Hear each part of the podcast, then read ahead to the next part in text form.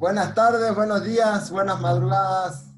Están a punto de escuchar en su tercera edición eh, Control Remoto Podcast, junto a Diego Tamayo, Pablo Arón,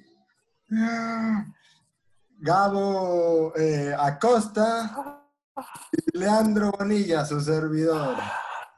Eh, Control Remoto TV es un podcast, así que estás dispuesto a relajarte, a recogerte antes de ti cualquier otra idea. Deja que el mundo que te rodea se esfume en lo indistinto.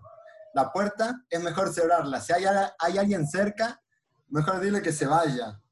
Al lado siempre está la televisión encendida. Dile enseguida a los demás que no quieres ver televisión, pero igual la vas a ver, porque la vas a escuchar acá junto a nosotros en un futuro. Estoy leyendo, no quiero que me molesten. Quizás no te han, oído con todo ese estruendo. Dilo más fuerte, grita. Estoy empezando a ver Control Remoto TV, la nueva novela del grupo de esta gente. No digas si no quieres. Esperemos que te dejen en paz.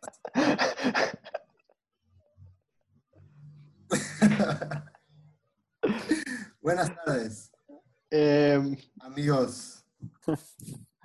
buenas tardes. Eh, bueno, pues bienvenidos a Control Remoto. Y esta vez vamos a hablar de, eh, bueno, de la narración en segunda persona. Vamos a trabajar dos videos de YouTube. Ahí se me cayó la libreta. Dos videos de YouTube que son reseñas de videojuegos. Eh, uno se llama The Philosophy of the Stanley Parable and the Beginner's Guide, que es, habla sobre Stanley Parable, que es un juego. Y el otro se llama This is what a second person shooter would look like.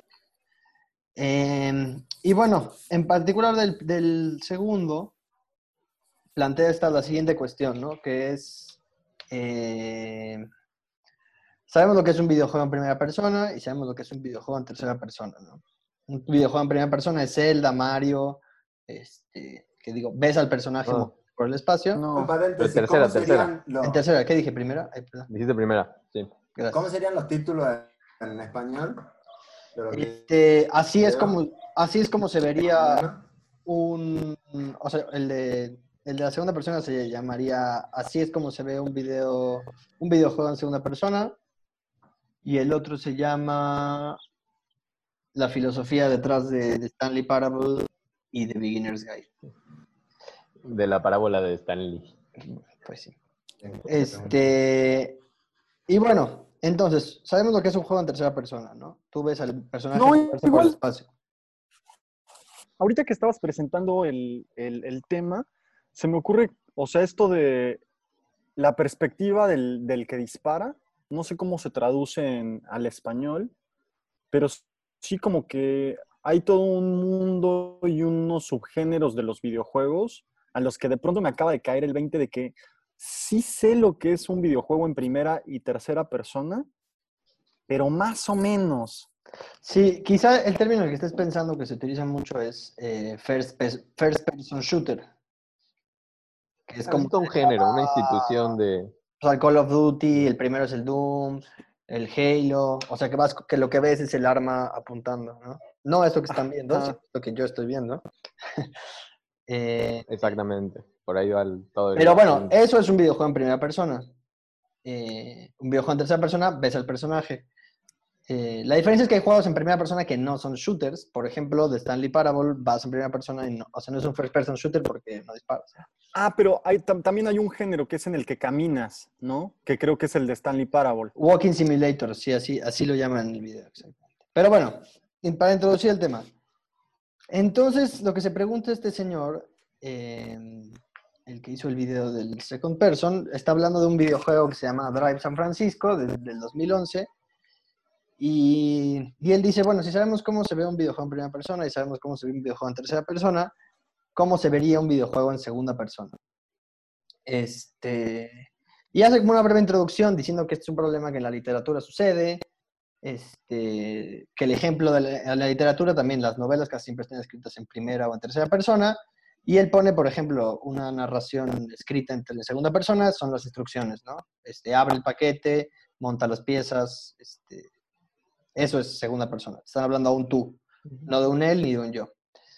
Eh, y bueno, el, el ejemplo de los, de los, de los libros de eh, Elige tu propia aventura, que es También. como un lugar bastante común. Y también yo, mientras pensaba todo esto, me di cuenta de que es eh, como que se usa mucho la segunda persona en, en toda una serie de videos de YouTube. Eh, solo que es más común, en vez de la segunda persona del singular, es decir, tú, eh, la que más se encuentra es la del segunda persona, pero el plural. Que, Hay muchísimos videos de YouTube que les hablan a bienvenidos. ustedes. definitivamente. Exacto. sí, sí. Este, Hola amigos, vamos, bla, bla, bla. Bueno, todo eso también entraría en esa categoría. Sí, mira, yo no lo había pensado porque justo creo que, o sea, al menos yo ahora que estaba haciendo como la- el, el resumen para esto, me fue más fácil encontrar ejemplos en la literatura y en los videojuegos que en el cine. O sea, bueno, o que en el audiovisual, pues. Y lo que estás diciendo es efectivamente es eso. O sea, los programas matutinos, por ejemplo, este, las noticias a veces cambian a ese género, bueno, a esa modalidad discursiva, ¿Qué digamos. pensaría usted si Exacto. una noche su casa se prendiera fuego? Exacto. Eh, y bueno, sobre ese video en particular de, del Second Person, este, pues bueno, el juego es muy divertido, la verdad, y sí tiene como una, como una, no sé, atmósfera onírica muy interesante. Al principio del juego tienes un accidente de tránsito y entonces como que todo el juego es, la, o sea, la, la maravilla es que es un juego de coches, pero tú puedes como tener una experiencia astral, sal- sales de tu coche, te metes a otro coche y eres la persona que... A ver, espera, pero es- para eso hay que explicar que de- en ese accidente de tránsito quedaste en coma y todo el, el universo del juego ocurre dentro del coma de este personaje. Pues sí, pero tú no sabes precisamente eso. Eso es... Ah, eso como que... O sea. Ah. digamos, Está muy bueno descubriendo. Ya me hace que me interese un poco el videojuego, cosa que no había sucedido hasta ahora. No, pero Eh, hay a- que... A mí el video me pareció muy bonito, la verdad. Además, siento que ese güey habla desde un lugar muy... de mucho amor, la verdad. sí. Pero creo que se apropia de las imágenes de una manera como especialmente chida, porque sí, el video está muy padre, pero no me dieron nunca ganas de jugar a el juego. sí. A mí sí, tanto así que lo bajé. Y de hecho, al final el video dice que es el videojue- videojuego más descargado de Pirate Bay después de eso. Oye, bueno, mira, yo ¿averiguaste tenía- si, eh, si lo volvieron a, a reeditar? Porque también está todo eso, como de que por un tema de derechos lo habían bajado de las plataformas de descarga online como legales y Pues no sé. eh, se empezó como toda una campaña a partir de ese video. Sí, Este, pero pues el video es del, del octubre de 2019, la verdad no sé. No sé qué pasó después. Pero pues sigue, sigue disponible en The Pirate Bay si alguien lo quiere encontrar. Y de hecho yo tenía una nota que, que creo que este es el momento de que en hacerla. países no importa. Exactamente. Que no tienes que comprar el VPN que te vende al final. Em, claro, que el video me pareció que está muy bien. O sea, toda esta cosa que hace de los cortes a negro, que de pronto dice algo y corta a negro. eh, nada, no sé, me parece como que el video en sí está muy bonito como, como pieza audiovisual.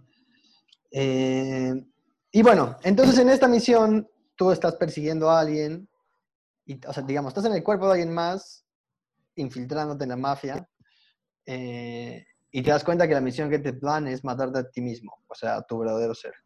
Y entonces está esta escena en la que pe- tú sigues a un coche, digamos, este, desde la perspectiva de alguien que maneja, estás siguiendo a un coche adelante, pero el coche que estás manejando es el coche de atrás. Adelante. El de adelante, perdón, exacto. El de adelante. O sea, exacto, el Claro, adelante, tus adelante. controles mueven el El coche de adelante. Y tú tienes la perspectiva del, del perseguidor, pues, de quien no, de quien no eres, ¿no? Este, entonces, pues de esa, o sea, digamos, es muy loco porque esa imagen, si no fuera por la interactividad, o sea, siento que la interactividad es muy, muy importante para el tema de la segunda persona, porque, digamos, si yo grabara esa escena de ese videojuego, de esa persecución y se las enseño, ustedes me dirían, esto es una imagen, esto es una subjetiva, es una imagen en primera persona de una persecución, ¿no? Vista desde quien persigue. Lo que hace que sea segunda persona es que tú tienes el control de la persona que está delante. Eh, como que siento que ahí hay un segundo coso que, que- que nos permite pasar a los ejemplos que tenemos en la literatura, por ejemplo, Pero- Calvino. Espera, espera, ¿me, puedes dibujar? Me, me- me dibujas cómo es que se vuelve una segunda persona? Porque yo sigo sin verlo como segunda persona.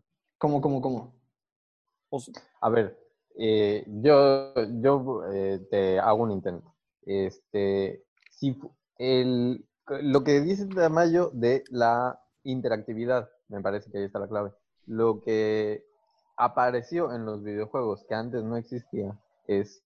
Ah, que esto, por cierto, está en eh, una serie que se acaba de estrenar en Netflix, que se llama High Scores. Este, en el, en el primer episodio, justo al principio del primer capítulo, eh, dicen que la, como que la novedad del videojuego fue introducir la interactividad en un medio pasivo. Eh, la televisión pasó de ser eh, un, un medio de comunicación unidireccional a uno bidireccional. A, a partir de los videojuegos, uno le puede mandar un, un input a la televisión e interactuar con ella. Es decir, Pong, por ejemplo, ¿no? Para irnos a lo más básico. Eh, al accionar de aquello que antes era el espectador, ahora hay un- una respuesta en la pantalla de video. Este, y en esta escena de Drive, donde eh, efectivamente el punto de vista es del auto que persigue. Y como tú dices, si, si lo analizamos desde como la imagen cinematográfica, lo que tenemos es una toma subjetiva, típica.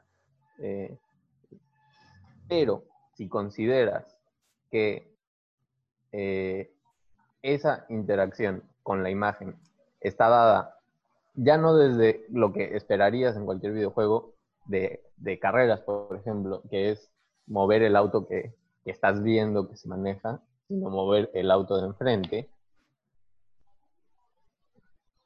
ya, ahí ya no es un yo. Ahí ya no es eh, yo estoy en este auto, yo controlo esto, yo veo esto. Eh, o sea, efectivamente yo veo esto, pero el control no lo tengo yo. Lo Claro, o sea, es como, aquello que veo, eh, aquello que veo enfrente mío. es como que ¿Y tú qué es eso? controlas, Eso ya es la segunda persona. tú controlas tu cuerpo, pero está siendo visto desde, la, desde alguien más que está sentado del otro lado de la mesa, por ejemplo. Este, Pero y ahí, eh, es que entiendo esto, pero me, me remite a una tercera persona, no a una segunda. O sea, Mm. como que no lo entiendo como un tú. pues bueno, es Sigue una, siendo él. pues es una aquello. objeción, es una objeción pues válida, supongo. Sí, O sea, sí, sí Creo- entiendo creo- que está entre la primera y la tercera persona, pero eso Es no me hace verlo en una segunda per- persona por lo Mm. que es la segunda persona. Pues es que yo creo que es muy Sí. importante que no es, porque eres tú y no él, el, a la persona que estás intentando matar, es porque llevas 20 horas jugando un juego donde tú eres esa persona. Pues, Pero entonces te estás viendo a ti, remite al espejo, sigue siendo tú, no por ello se vuelve un tú, este, segunda persona tú.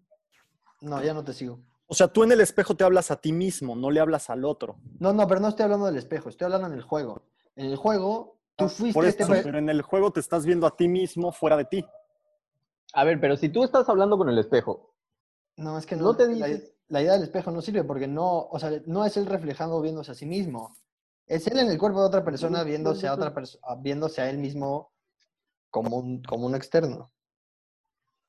¿Sabes que yo creo que, que podría ser como un- algo que diferencia, digamos, deja bien claro en la- esa segunda persona es que no sos a vos a quien le pasan las, digamos, como las acciones de todo el relato ese que te va llevando el videojuego, sino más bien a otra persona y que por consecuencia tienen que ver con vos, ¿no? Por ejemplo, el auto, ¿no? Así con toda la escena que va al auto, como que no es que como, y, el, y el diálogo, ¿no? Con el que empieza la escena, que se suben al, al auto y, y empiezan a- como que no, eso, el relato, digamos, ¿no? o que, lleva el videojuego, la misión, lo que fuera, no te pasa a vos, le pasa a ese otro auto, digamos. Y ahí está la segunda persona.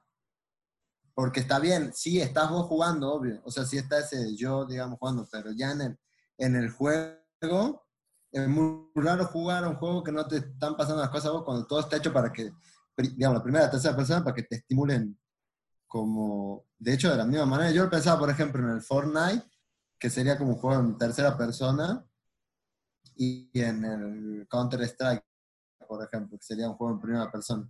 Como que en, ambos, vos, digamos, decía, podés de alguna manera seguir a otro jugador, por ejemplo. De hecho, en el Fortnite es muy interesante porque podés jugar de a dos, de a tres, y podés ser tipo así un niño de, que ha pasado, ¿no? Como que un niño, no sé, de 10 años así, y como súper tierno jugando con, con alguien que lo, que lo, hace como ganar, ¿no?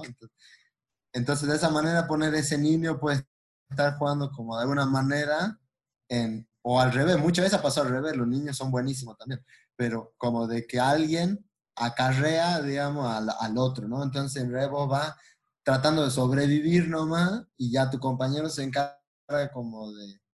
Que eso puede pasar con, con, con ambos, primera persona y tercera persona, pero en el caso este del, del, del, drive, eh, como que en realidad no tienes nada que hacer, o sea, casi que ni jugás. O sea, es más bien entregarte como a, a ver que el juego, como, cómo juega un personaje del juego, e ir acompañando eso. Y obviamente te van pasando cosas porque como que son consecuencias, pero, pero no, no. pues está chido lo que dice el Fortnite. Igual yo, o sea, haría la salvedad de que sí, en realidad lo que está pasando, o sea, a nivel, pues gráfico, es un juego en tercera persona con el marquito de la subjetiva, pues. O sea, con el marquito de la referencia de eso.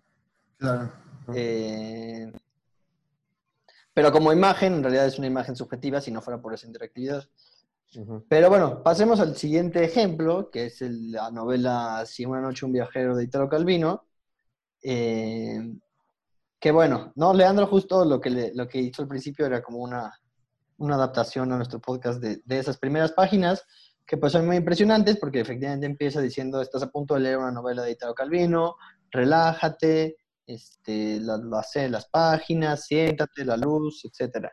Eh, haciendo referencia al acto de leer. La televisión, lo de la, televisión también está. Lo de que apaga la televisión, etc. Este, y bueno, en la novela lo que pasa es que después, este, tú, personaje lector, compras un libro y empiezas a leer la novela que es una noche de invierno un viajero, y esa novela se interrumpe porque las páginas empiezan a repetir y entonces vuelve la narración al tú, al lector, y entonces el lector va a una tienda y compra otro libro, etc. Y como que va intercalando novelas, pero me interesa sobre todo el primer momento, como que, como que siempre que alguien se acerca a la segunda persona, como que parece no haber este, reglas como muy claras de, de cómo, cómo funciona eso. Eh, siento que Calvino, de alguna manera, o sea, lo genial de esta novela, que en la primera página logra, o sea, pensé, si podemos definir la interactividad como la coincidencia de un estímulo que uno como espectador hace y que lo que, y, lo que sucede en la pantalla se mueva. Eso es el principio de interactividad, ¿no? Eh, entonces, Ah, creo que de alguna manera podrías decir que este cabrón logra en una página interactividad, porque durante esa primera página sí hay un momento que dices, verga, este, o sea, la novela se trata de alguien que está empezando a leer una novela. Y hay como dos páginas que sí, todo lo de la luz, este, acomódate, cómo estás parado, todo eso corresponde con la situación real que tú estás viviendo. Pero eso dura un instante y luego la novela pues ya hace otra cosa, ¿no? O sea, como que hay un, ya para el capítulo 2 el hechizo se rompe, o sea, cuando vas a la librería, cuando empieza a pasar esto de que la página 32 se empieza a repetir con la 37, pues ya hay un desdoblamiento. Lo que le pasa al personaje lector, aunque se llame tú, pues ya no coincide con lo que te está pasando a ti como persona real, ¿no? Pero que bueno. necesaria, ¿no? no, que si no, no, puede si no, no pasa nada. Imposible. Si no, la novela se trataría eh, que no puede empezar a leer una novela porque no pasa nada. Solo de sí mismo.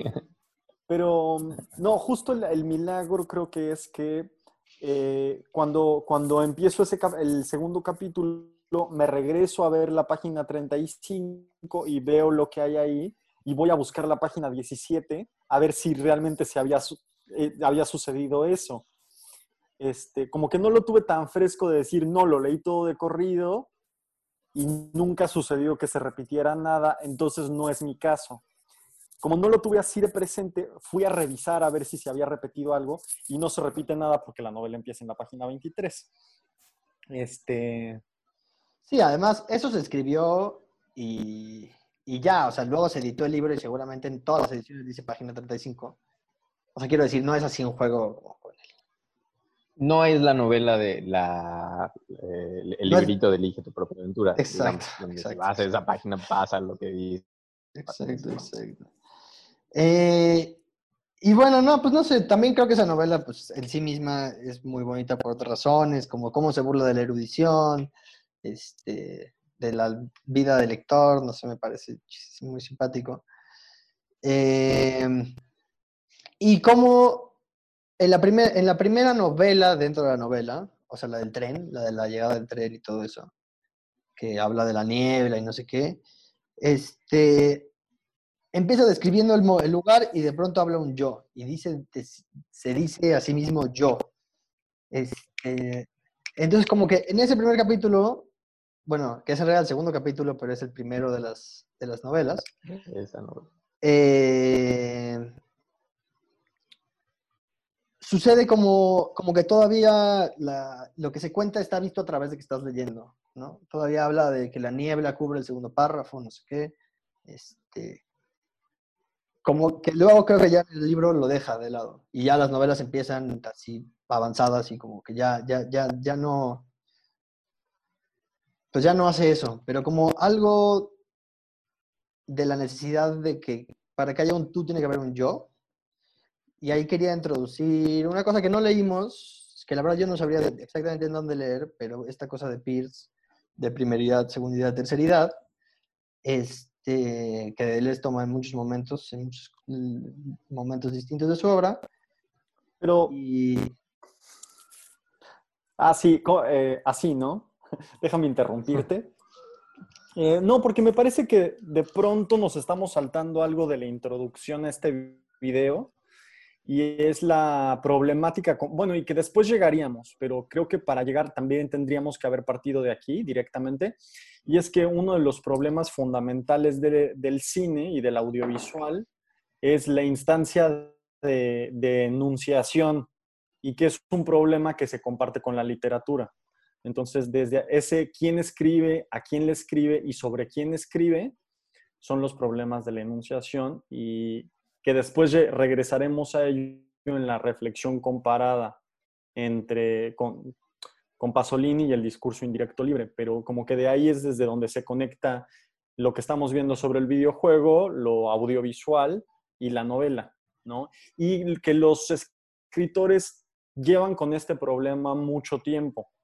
Entonces ya desde el Quijote hay muchos juegos sobre quién está escribiendo el libro, como que empieza con la novela y se mantiene siempre como una preocupación eh, sí, creo que igual es algo interesante lo que que llega hasta estos primeros capítulos.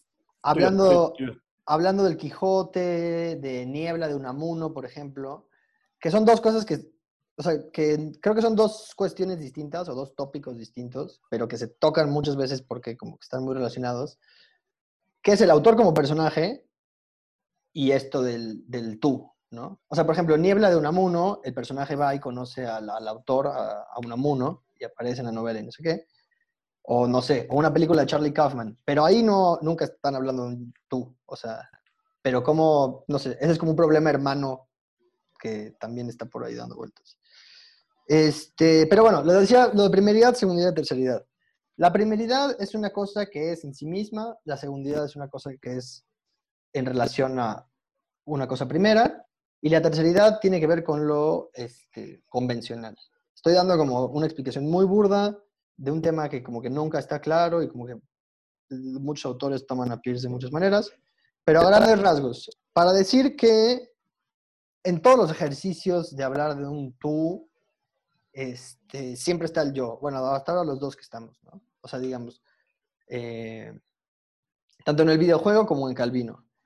Eh, como que el tú, como que viene, no sé, este, tiene una relación de codependencia con el yo.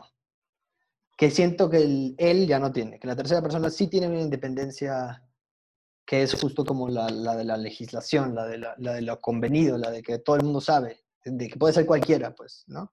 En el 1 y 2 hay una cosa, en, el, en la, la primera y segunda persona. Eh, y bueno, eso es todo lo que iba a decir de Calvino. Sé que de comentar algo más. Leandro, tú querías comentar un par de cosas de Calvino, ¿no? Eh, sí, tenía un. Como en el momento una cita, pero creo que mejor no me daba ansia leerla, pero como que en un momento, con toda esta cuestión, toda esta parte de la. De, que habla como del. O sea, toda la, la parte de la novela que habla del, que- del, del- del lector, ¿no? Que compra los libros eh, y que quiere estar en paz para poder leer como que mm, hay en varios momentos donde plantea muy como esta idea de un yo, o sea, co- como que ese, el, ese yo que están hablando dice, se autodice yo, ¿no? Y como que si fuera como que si hay un, un personaje yo, digamos, y un narrador yo, así.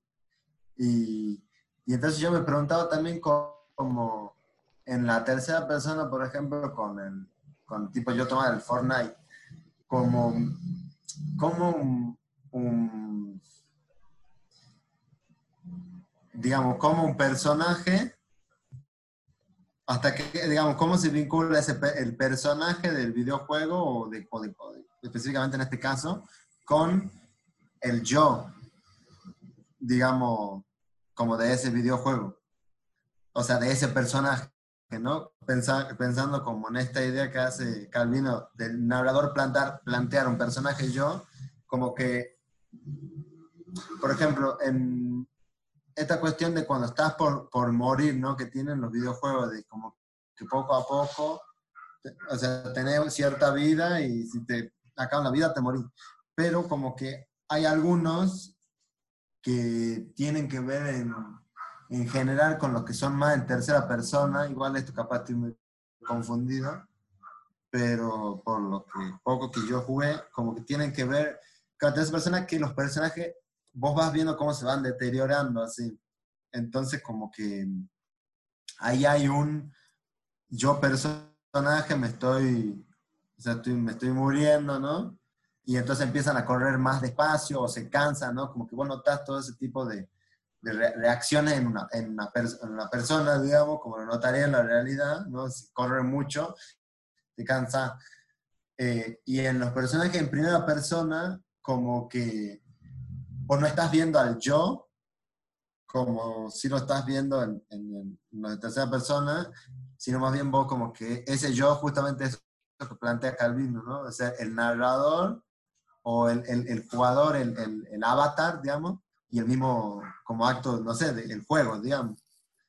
Eh, entonces, pe- pensando con la salud, digamos, de los juegos, muchos de los juegos que son en primera persona, como que si vos sí tenés vida y que si te la, te la acaban te morís, pero tu reacción, o sea, como que son tan del choque, esos juegos así en primera persona están pensados así, un minuto, dos minutos, así como, como mucho estímulo rápido, como que aunque vos tengas uno de vida, igual y seguís, poder, o sea, seguís corriendo y moviéndote, ¿no? Así como que, y, y sos muy bueno ponerle, o sea, un gran logro es como con uno o dos de vida terminar por ganar la partida, ¿no? Que, que quedaban, ¿no? Y quedaban en desparejo o algo así.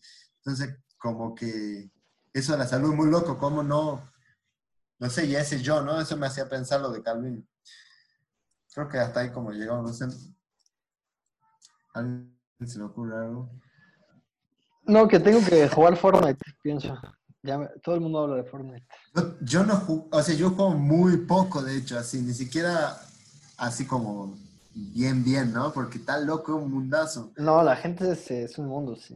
Y además gratis, güey. Y, y hay algo que se da de que si te estás por morir, encima ido creciendo, o sea, como que si te, tipo, te- hay un punto donde te atacan, que quedas como de rodillas, y el que te mató viene y decide como qué hacer con vos. Y, y vos le podés pedir tipo como que te dejen sobrevivir, y ese mismo te, te cura, ¿no? Y te, te, te saca tus cosas, no sé cómo. Ah, Dan unas comunicaciones ahí muy raras, así. Em, pues bueno, si les parece, seguimos con nuestro itinerario de tantos materiales. ¿Qué viene ahora? Eh, pues el video de Stanley Parable, del Philosophy Stanley Mm. Parable, y el juego mismo de Stanley Parable, que no sé si lo jugaron alguna vez. eh, pero bueno, también tiene, o sea, es bastante calvinesco. Eh, hasta no me sorprendería que hubiera ahí, o sea, que sí le que ese güey dijera como, "Pues sí, obvio, ese libro es... Pero estoy suponiendo la verdad. Este, pero bueno, el juego empieza, o sea, es una voz que te dice, saliste del cuarto y tomaste, o ni siquiera me acuerdo en qué tiempo está, la verdad. Sales del cuarto, no, o no sé si lo estáis contando en pasado o en presente, pero omitamos eso. Dice, entras, entras a la puerta de la izquierda, y entonces entras a la puerta de la izquierda, sales a la calle y tal. Pero luego te vas dando cuenta de que si reinicias el juego y tomas otras alternativas, el juego este, va reaccionando a eso. Pero básicamente es, es como una, o sea, en realidad no puedes hacer casi nada. Es como una pieza móvil que puedes ver y como que tiene mil finales. eh, pero te está hablando en ti, está hablando de tú. Eh, y también sucede por momentos esto de que coincide y de que todo el tiempo como que tú eres la persona que estás, o sea, una identificación de tú como usuario y tú como avatar, por así decirlo, ¿no? Hay un momento que estás viendo en la computadora y, o sea, que el video, en el video lo dice, ¿no? Que hay un momento que co- de coincidencia que tú estás viendo en la computadora y estás haciendo referencia que tú efectivamente estás viendo la computadora. Eh, y bueno, el video está muy chido, el juego está muy chido, pero el video como que pues sí pone, pone el dedo sobre cosas muy interesantes. Este, como el tema de la muerte del autor, que también está mucho en los videojuegos. es, eh, no sé, incluso yo me acuerdo, como, pues eso, mucha, o sea, como que en los juegos hay mucha, pues guiño a, romper la cuarta pared, este, a referirse al autor, a, y a esto también del, tú. Eh, no sé si, ¿qué más se les ocurre de, la, de Stanley Parable? O del otro también. Eh, pues sí, yo vengo pensando que en general en los videojuegos parece estar como mucho más accesible llegar a esta instancia, eh, que ya lo vamos a ver con Pasolini, como de, de esta conciencia de la narración o de esta subjetiva indirecta libre o como, como se le quiera decir, eh, que de alguna manera en el cine está, pero eh, incluso Pasolini lo dice, ¿no? Como que muchas veces aparece desde la ingenuidad, desde la inocencia, eh, que a veces es así como una, una cosa magistral cuando eso pasa, a veces está muy bien planeado y muy estructurado y también es como muy eh, increíble encontrarlo en el cine, eh, pero siento que es muy difícil de lograr y de, sobre todo de lograrlo eh, como de una manera integral y que se sienta como bien con toda la, la obra. Y que Al funcione. parecer en los videojuegos está ahí. Es, Y que, y que como- funcione, es como la materia prima del videojuego.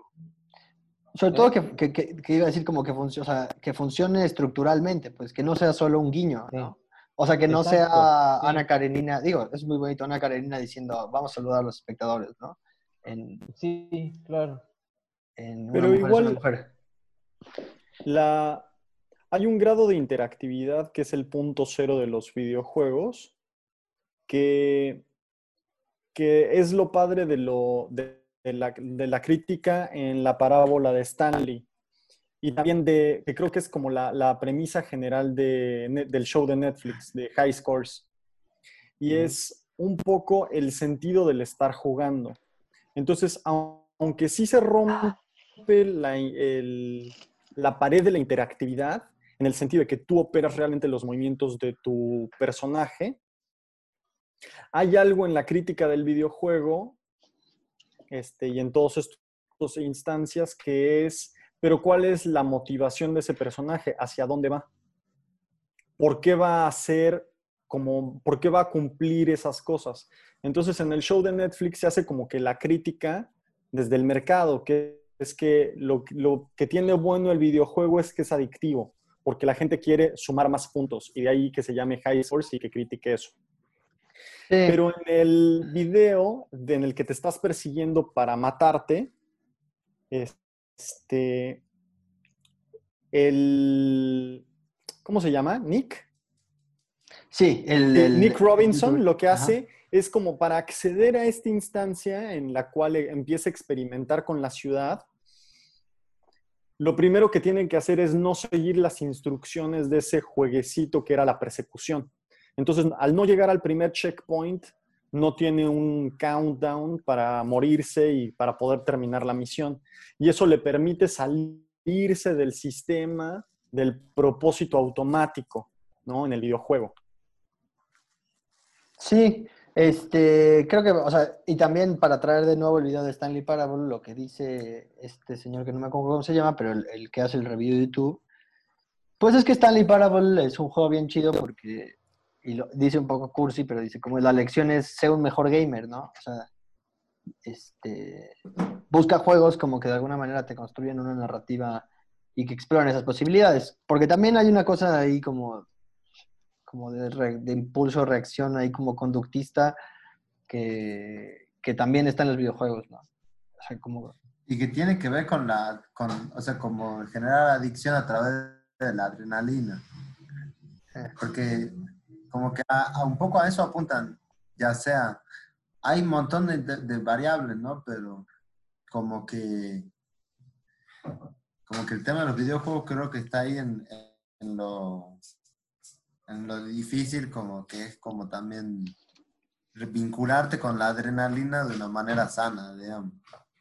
Porque a la larga estás matando gente también en todo, o sea, ya sea de aventura, con, o sea, no de aventura, sí, ya sea de aventura o ya sea de, de, no sé, Hay una... de lo que fuera, pero siempre como que está el hecho de la muerte ahí, ¿no? Y como que, como, como que hasta qué punto también, o sea, seguro está piola como, no sé, considerar cosas y flayar con la muerte, pero, pero sí hay algo bien, bien preocupante para mí. Y de hecho, porque yo lo disfruto un montón también en esa, en esa relación con la muerte tan, digamos, porque son como representaciones, ¿no? O sea, también. Fíjate, ah, en el, por lo Ah. menos en el Nintendo Switch hay una categoría de videojuegos que es eh, de videojuegos no violentos. Y es una categoría, pues, o sea, hay mil géneros de juegos violentos y hay un género de juegos que son los no violentos. Que el Animal Crossing, por ejemplo, el- el más vendido. En el Switch, en el Nintendo o Switch. sea, van todos mezclados, digamos. Va- o sea, están la todos... consigna es no ser violento. Exacto, exacto. Eso es un género.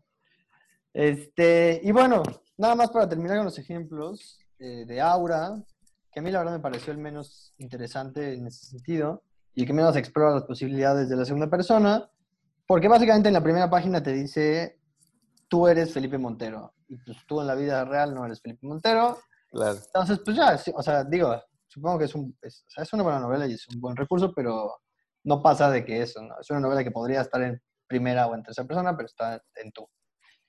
Eh, pero bueno, más bien tenía muchas ganas de, de ya empezar con Pasolini, que, que Pablo ya lo estaba sacando un poco a, a, a flote. Ahora vamos a lo concreto, pero, pero esto de que, que decías, Pablo, de la pasividad del cine, este, y como que Pasolini en su, en su onda marxista y como querer transformar todo.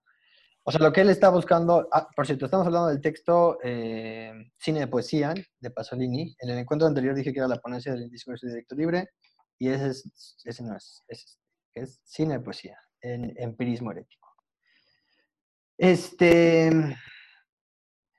como que él está buscando reform- transformar el cine, no reformar o transformar el cine, y hay algo ahí de sacarlo de su pasividad, de que para él el cine de poesía y a través de la discurso en directo libre va a, a sacar al cine esa posibilidad.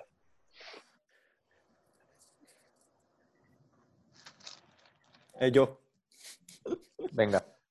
Em, en lo, eh, lo, lo mencionaba en los videojuegos, en ese seguir con el caminito que ya está preestablecido o no, está como que puede correr en paralelo nuestra lectura muy fácilmente, me pareció, eh, con esta diferencia entre lo que dice del cine de poesía y el cine de prosa. en el sentido de que el cine de prosa que menciona, o bueno, en su comparación con el cine, se refiere a uno que es este, más nominativo, más concreto. ¿Cómo lo dirían ustedes? Sí, mira, que por acá tengo la cita, déjame encontrar la página 11 de esta cosa, que él dice como dos polos, ¿no? Dice... Este... De tal modo que la tendencia de un lenguaje cinematográfico debería ser una tendencia expresivamente subjetivo-lírica. Dice que es lo que debería haber sido, ¿no? Pero Eso pensando en que el cine tiene que crear su propio lenguaje y por lo tanto funciona más como nosotros reaccionamos con las imágenes del sueño que con las imágenes del cotidiano. Pero al mismo tiempo el cine tiene que eh, hacerse con imágenes de la realidad. Entonces está completamente ligado a lo onírico y completamente ligado a lo real. Y entonces eso es a lo que opone eh, la poesía contra la prosa, no al revés, la prosa contra la poesía. Claro, o sea, y como que dice que el cine tendría como una tendencia, o sea, intrínseca del propio del cine a una tendencia expresivamente subjetivo-lírica, pero que más bien lo que ha habido a través de pues, sintagmas que se cristalizan, otra vez no en el sentido de él, pero que se quedan ahí, y entonces el cine se vuelve un poco chato, y de tal modo que imprimen al lenguaje de los insignos una tendencia más bien llanamente objetiva e informativa. Em, pero bueno, entonces dentro del cine de poesía, Pasolini va a decir, este, o sea, eso, ¿no? Empieza definiendo el cine de prosa, el cine de poesía, él poniéndose a favor del cine de poesía y diciendo que una herramienta fundamental, si no la principal del cine poesía, es la subjetiva indirecta libre. Entonces, eh, aquí es cuando como que todos los autores que hemos visto se pone un poco difícil, porque él se pone a hablar del discurso directo y discurso indirecto. Él en ningún momento habla de primera, segunda, tercera persona. Nosotros estamos encontrando esa, esos textos. Este, él habla de discurso directo y discurso indirecto. Que discurso indirecto, lo decíamos otra vez, es hacer hablar al personaje y el discurso indirecto es decir lo que dice el personaje, ¿no? Eh, el discurso directo es... Ay, Dios, ya me dice bolas. A ver, Gabo, ¿puedes tú decirlo porque ya me confundí? Sí, en el discurso directo, directamente se presenta lo que el personaje está diciendo.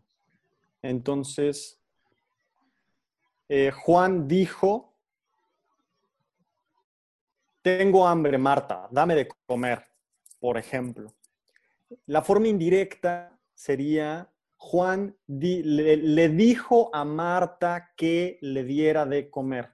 Eso es como la presentación de la misma oración vista de forma directa e indirecta. Exactamente. Y este. Y, bueno, para Pasolini el discurso directo es la subjetiva y el discurso indirecto es el plano, pues no subjetivo, ¿no? Puede ser general o no, pero... Es subjetivo el plano subjetivo es el plano que acompaña, pero desde un poquito corrido, ¿no? Hay algo que es como muy fácil para pensarlo y es en la literatura el discurso directo se marca después, como después de los dos puntos o después de la raya de diálogo o entre comillas. Son como los usos más, más este, comunes. Y llama que dice que en el cine eso equivale a la subjetiva porque en el cine de pronto estás viendo al personaje, se pone borracho, toma, ves que está borracho y pasas a ver una imagen desde una perspectiva borrosa o tambaleante y entonces como que entiendes que hay un paso a exactamente lo que está diciendo o lo que está viendo ese personaje. Entonces como que corresponde al lenguaje directo la subjetiva. Exacto. Este, y, y, decía yo lo de los otros autores, porque, por ejemplo, la, otra vez en Midnight Gospel que hablábamos del texto de Deleuze, que Deleuze también habla de discurso directo discurso indirecto, pero él está hablando del cine sonoro y del cine mudo, y para él el cine directo se corresponde con la palabra hablada y el cine y el indirecto con los intertítulos. Este, que no tiene nada que ver con lo que está diciendo Pasolini, excepto, pero los dos toman esa misma este, distinción de la, de la teoría literaria. Y bueno, eh, entonces existe este recurso que se llama la subjetiva indirecta libre en literatura. No, no, perdón, el discurso indirecto libre en literatura, eh, que es que el, persona- el, narrador está en un discurso indirecto, pero de alguna manera algo del ánimo o de, de la cognitividad, de la percepción del, personaje entra en él, ¿no? Entonces, un ejemplo es este. el gato, este. No sé, es que estoy viendo un gato. Valeria le va a servir comida al gato. Miau, miau, qué rico atún. Este, la hora se acerca, no sé, algo así. este. Bueno, eso es el discurso indirecto libre en la literatura. Y Pasolini se pregunta qué sería el discurso indirecto libre. ¿Qué sería una subjetiva indirecta libre? Que sería lo que correspondería en el cine. Eh, y hace una lista de cosas muy distintas entre sí, de Godard, de Antonioni, de, de, Bertolucci, este, y a todas las llama subjetiva indirecta libre. Entonces es, bastante ambiguo, pero ah, la primera distinción, esa, la del discurso, la del discurso con la subjetiva, corresponde a la primera persona.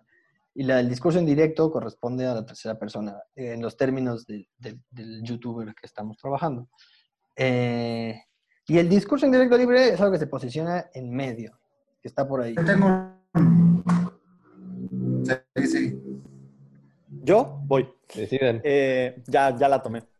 Eh, con el discurso, entonces el directo corresponde con la subjetiva y el indirecto es en el- la literatura cuando lees de, en una tercera persona, ¿no? Ahí es donde se conectan, como que Juan fue a hacer no sé qué, hay una tercera persona que es Juan y tiene que ver como con una objetividad de que lo ves allá afuera haciendo las cosas. Y entonces ahí está lo indirecto. Dire- se presentan todo como Juan dijo que. Eso en la literatura.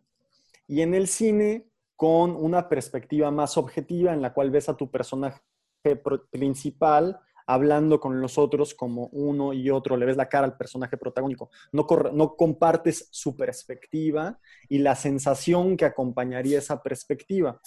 Eso en el indirecto. Y, la subjetiva indirecta libre corresponde al punto intermedio, justamente, en la cual tu personaje directamente, por ejemplo, tiene alguna enfermedad, es una persona neurótica, y hay algo en toda la película que corresponde con esa subjetividad del personaje, en la cual la, la película se convierte en una muestra de escenas o imágenes neuróticas, quizás en otro sentido neuróticas, como por ejemplo hacia, hacia el estilo y la poesía y la metáfora en la imagen, que es justo el primer ejemplo que pone con, con Antonioni y el desierto rojo, creo.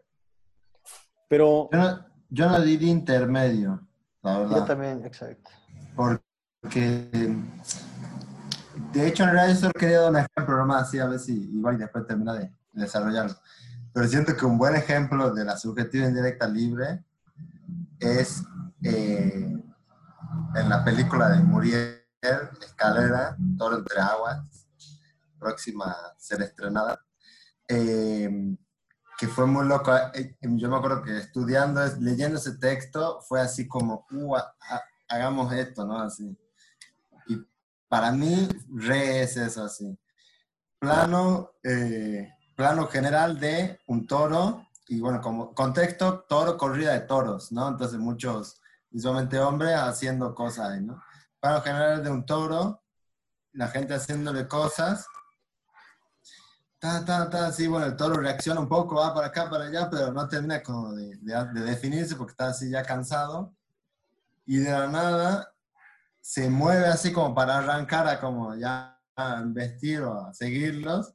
Corte, plano de una, digamos, de la cámara, de una cámara muy cercana, una GoPro muy cercana al, al donde podría haber estado el toro, o sea, estaba el toro corriendo, pasando un árbol así como referencia, que tenía justo el plano general, pasando ese mismo árbol, no sé, segundos, corte, plano cámara en mano, o sea, esta GoPro era como una GoPro cámara en mano, ¿no? Corte cámara en mano, ya una cámara, eh, en la misma situación de corrida de los toros, pero como, como huyendo, digamos.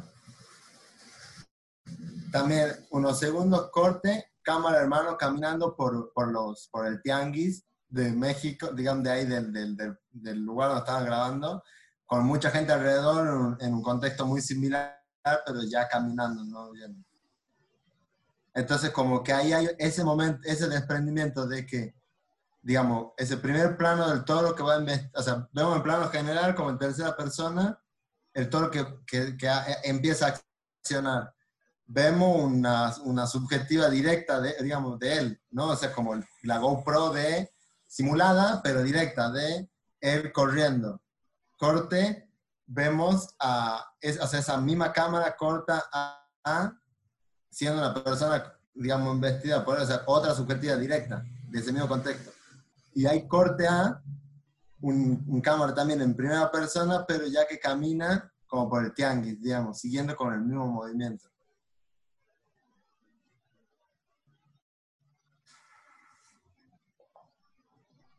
Bueno, aprovecho eh, la sección de ejemplos de subjetivo en directa libre para traer los que yo había anotado. Este, igual, acabo de pensar uno que también estaría como para, para hablarlo con ustedes. No sé si vieron eh, Enter the Void de Gaspar Noé. Este, creo que para todo lo que estamos hablando, ahí hay algo interesante porque justo va de como la subjetiva súper directa eh, al, al nivel de ponerte las manos cuando, o sea, o ponerte el espejo y eso, a esta especie como de, capacidad del cine de volar y transportarse y como eh, ir de una subjetiva a otra, parecido a, lo que trae San Francisco, ¿no? Entonces, ese está ahí como para checarlo. Eh, pero por alguna razón no creo que a lo que se refiere Pasolini, ¿no? Creo que Pasolini está hablando como de, una operación más eh, más sutil, tal vez. Sí, creo que habla de un contagio de discursos y en algún momento justo habla de una sutilidad.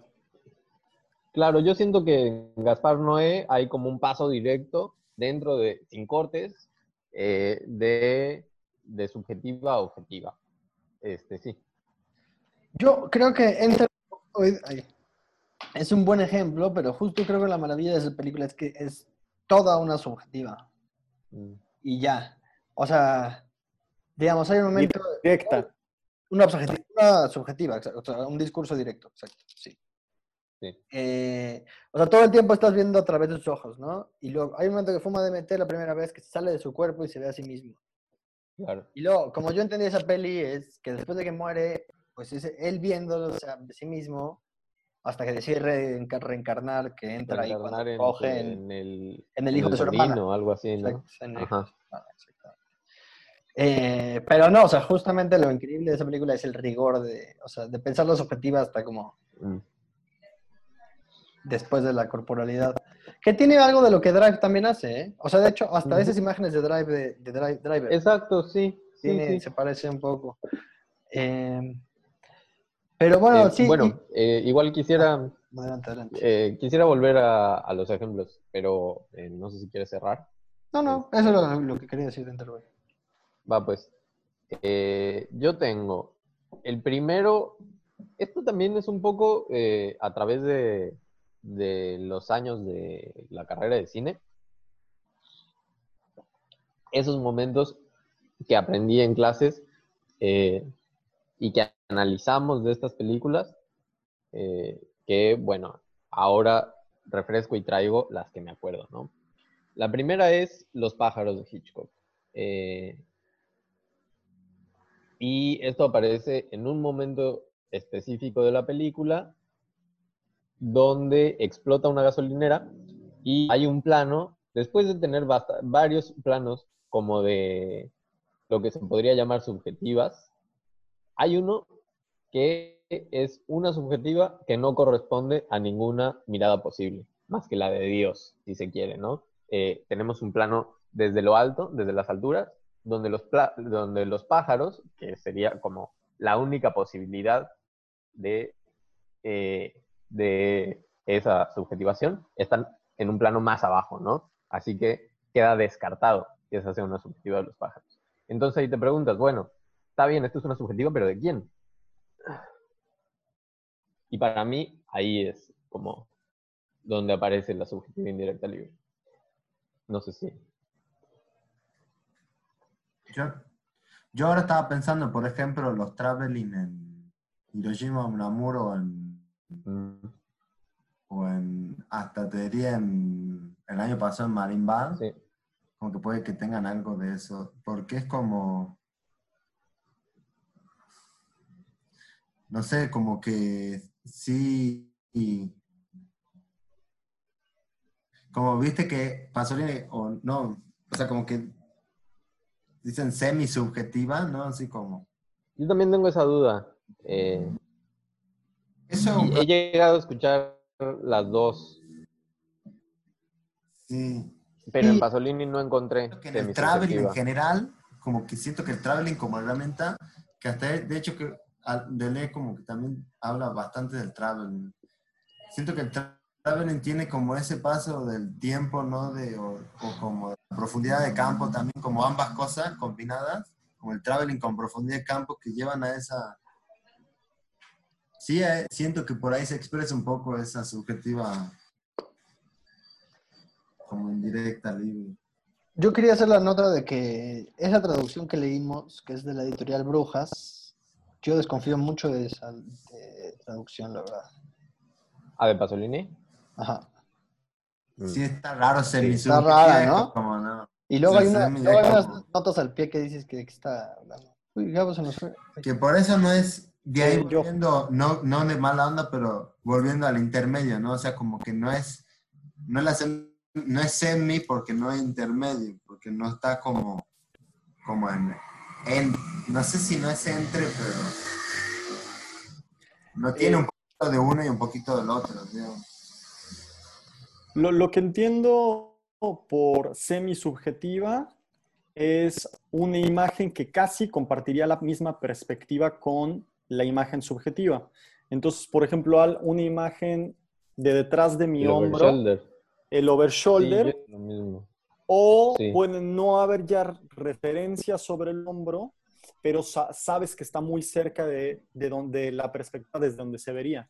Entonces, por ejemplo, en un paisaje puedes ver al personaje y después el personaje está viendo hacia un lado y la cámara panea y entonces empiezas a ver el mismo paisaje que está viendo el personaje. Entonces ahí como que equivaldría a una semisubjetiva. Eso es una de regadas, ¿no? Hay una de regadas donde pasa eso que acabas de escribir, como la carretera. Ah, No me acuerdo. No, no, no me acuerdo en cuál, pero no la tengo así de clara. De hecho, ahorita me acordé que leíste. Siento En que la- estoy haciendo una, una, una, un puente así que puede ser hasta, no sé, obsceno quizá, demasiado. Pero, como que en estos días, tra- bueno, principalmente la Muri, trabajando así a- sobre el texto este de la, de la indeterminabilidad del cine de Bernini. Y, y como que como que siento que, que un cine indeterminable podría ser un cine que está de alguna manera como, como que tiene este, esta subjetiva indirecta libre, digamos, en el punto de vista. Y pensaría hasta en, como ejemplo, así como película en general, El fuego inextinguible de Farocki, que, que tiene algo así como de... Está él como autor, está- o sea, puede analizarlo de un montón de lados, ¿no? pero concretamente en esta idea de lo indeterminable, porque no sabes si es un documental o una ficción, digamos, porque, como que, porque en realidad hay actores y hay una puesta en escena, hay una puesta de cámara, pero a su vez está él en, en cámara, ¿no? Y como que eso es muy evidente y hace un acto performático, pero en el completo así como que, como que sí siento que genera un poco esta idea de indeterminabilidad entre qué es y eso lo hace como un poco indirecto, libre, digamos, porque no juzga, ¿no? Pero expone, ¿no? Como todo este, el tema con el napal. Pues, perdón que... A ver. Si no me equivoco, pero igual ese texto está, o sea, la indeterminación es un poco entre, entre documental y ficción, ¿no? Sí, sí, es como O sea, muy concreto. sí. Entiendo, entiendo lo que dices, o sea, como que creo que sí comparten algo de que, de que eso, o sea, lo que, lo que Pasolini está llamando discurso en directo libre es algo ahí indeterminado entre la subjetiva y, y la objetiva, por así decirlo. Pero creo que, de- o sea, comparten eso, pero, pero una cosa es, o sea, siento que el discurso en directo, el- la subjetiva en directo libre se refiere a un recurso Sí, sí, sí, sí. muy específico. Y el otro no está, está hablando de documental. Muy- más puntual. Sí. Este, y bueno, yo para Sí. cerrar, por lo menos por mi parte, yo como, sobre todo cuando leí- leía los ejemplos de Pasolini del discurso en directo libre, sentía que eran muy desiguales y que, pues un poco arbitrarios, como lo que, lo que le parece que en Antonioni es discurso en directo libre, lo que le parece en Godard, etc. Eh, y más siempre lo entendía como que si él está diciendo que la- el discurso en directo libre es como la herramienta para sacar al cine de, de- de su prosa, digamos. Eh, pues de alguna manera, por ejemplo, creo que esa secuencia de Drive, de Driver San Francisco sí es una subjetiva en directo libre. Y, y que de alguna manera está hablando de eso, de sacar al cine de una pasividad. Este, que está en algunos videojuegos, siento, no en todos, pero siento que puede estar ahí. O sea, siento que, no sé, que se puede hablar de un cine de poesía en los videojuegos. Eh, y ya. Mm, A ver, yo quisiera eh, como eh, debatir esto con ustedes, porque yo siempre he tenido como un desacuerdo con Pasolini, donde eh, a mí, la verdad, nunca me pareció que por más que haya eh, subjetiva indirecta libre, que en- entiendo como proce- procedimiento formal de narración, no comparto su idea de que eso haga al cine de poesía. Yo siempre, si, si pienso algo que es cine de poesía, pues tiene que romper eh, una narración en prosa, cosa que eh, la subjetiva indirecta libre no necesariamente hace. Uno puede seguir teniendo esa narración incluso dentro. Para mí, donde sí hay cine de poesía es en donde ese tipo de narración está completamente eh, cortada. Eh, hablo de, de lo que se podría conocer como cine experimental. Eh, Sí, de hecho, yo entro, o sea, lo que vos estás diciendo, entonces sería como que siento que como, o sea, Stan Brakhage también toma, ¿no? El mismo concepto cine de poesía para como definir el cine un poco que él hace y, y como que yo también digo como, pero creo que eso sería otra charla bastante, o sea, que sería otro tema, ¿no? Como desde qué lugar Pasolini toma el cine, la, la palabra poesía, digamos.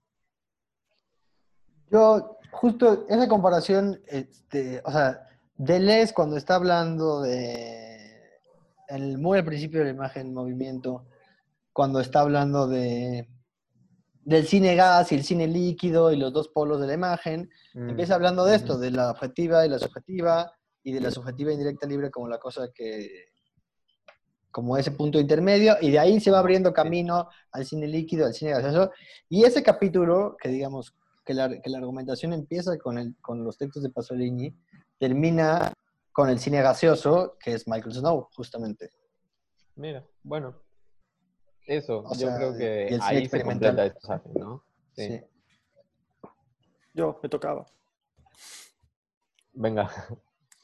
Em, bueno, igual Tamayo está estás regresando a lo que decías en tu comentario anterior a este que acabas de hacer, y es como a cómo categoriza Deleuze estos discursos indirectos libres y que tiene que ver con la indeterminabilidad justamente, que es lo que decía Lean. Y es ese punto de contacto entre el autor y el personaje, entre, más que el autor, el narrador la, la persona que se supone que conoce la historia y es quien te la está contando, ¿no? Y entonces hay una mezcla ahí de ideologías y de discursos y de pensamientos en la cual no terminas de saber si el personaje está diciendo eso porque hay, hay una necesidad del narrador en decirla o si es algo que viene del personaje.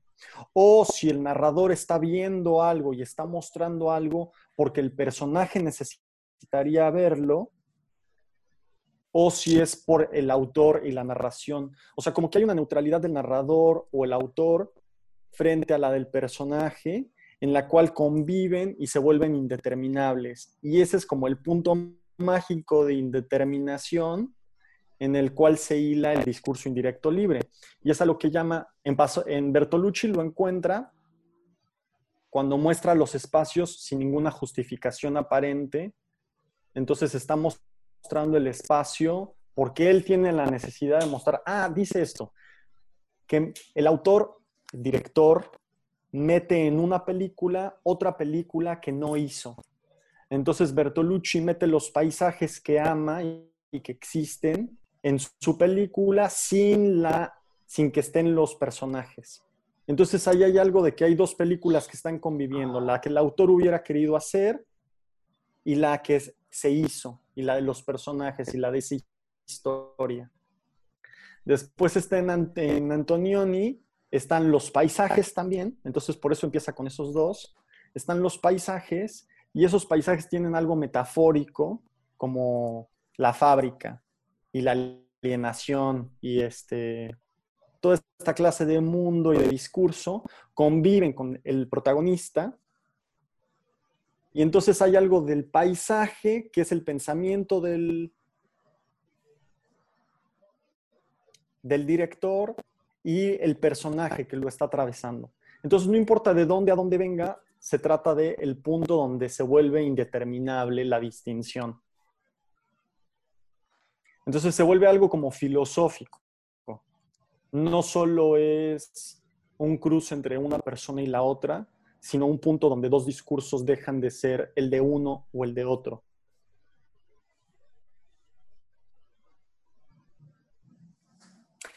Entonces hay algo de... Y que eso es algo como una de las potencias, pensando en lo que tú dices, Pablo, de por qué eso, por qué una cosa lo, por qué eso lo volvería poético, Mm. pues hay muchas maneras de pensar la poesía, ¿no? Muchas potencias. ¿Qué es la poesía? Puede ser respondido, pues debería de ser No, respondido por cada poeta a con su propia poesía, no con palabras y términos abstractos.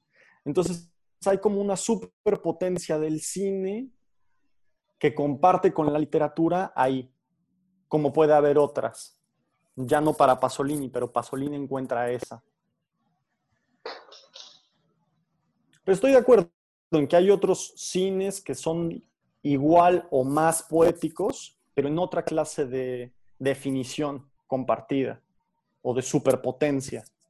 Sí, es cierto que todo difícil. es eh, definir poesía. Después podremos porque por hablarlo. un lado, por un lado eh, tenemos a lo poético como, eh, pues como esta construcción que está como bien trabajada en una dirección, como lo que tú dices de los paisajes, etcétera. Y por otro está lo poético como este, una estructura textual eh, antepuesta a, a la prosa. que justo en ese sentido es donde menciona Godard Mm. como alguien que cambia de categorías. Entonces ya no es que esté mezclando solo los discursos entre los personajes, sino está hablando de una categoría con un personaje, con un género, con un cine y trabaja el cine desde la materialidad de como la, como la poesía trabaja con, la, con su materia, que es la lengua, Godard trabaja con sus películas con su materia, que es el cine. Entonces ahí está ese mismo rasgo poético de Godard.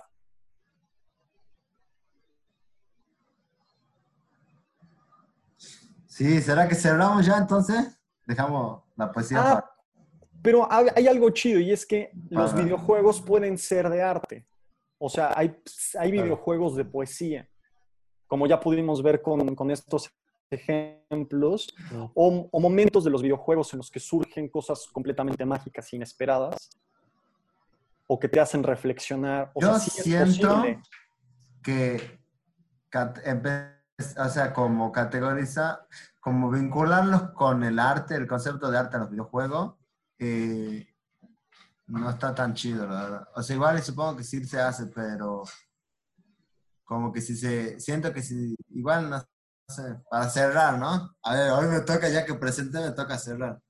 Yo como, mi conclusión, no la del grupo, pero es que si el videojuego se empieza como realmente a vincular como producto artístico, de hecho hay mucho, por ejemplo, en la BIM, recuerdo haber visto varios y, y o sea, también en Black Canva he visto, o sea, como que están empezando a, son festivales de cine, ¿no? O de audiovisuales, digamos, como a circular esa, esos videojuegos como, o la estética del videojuego como parte del arte, pero yo siento que si un videojuego, en los videojuegos se vinculan más con el arte, volviendo a repetirme, y se vuelven un producto artístico, van a, se van a como que digamos se van a estar vendiendo como al, como al, como al, al, producto mercantil, ¿no? O sea, como que sí siento que hay toda una identidad detrás del videojuego en las personas que realmente lo, lo llevan a cabo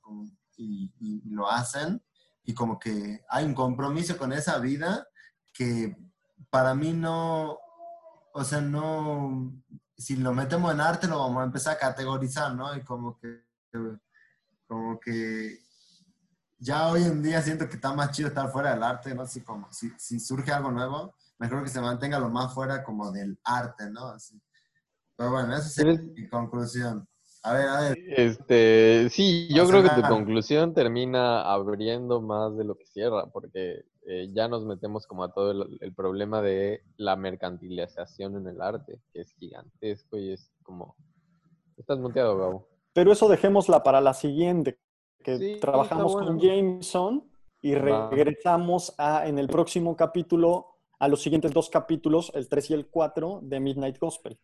Y entonces ahí ya podemos hablar de la posmodernidad. Y acá cerramos. Muchas gracias por sintonizarnos. Leandro, despídete de todos. Muchas gracias, gente. Nos esperamos la próxima. Les esperamos súper contentes. Vengan, vuelvan. Bye.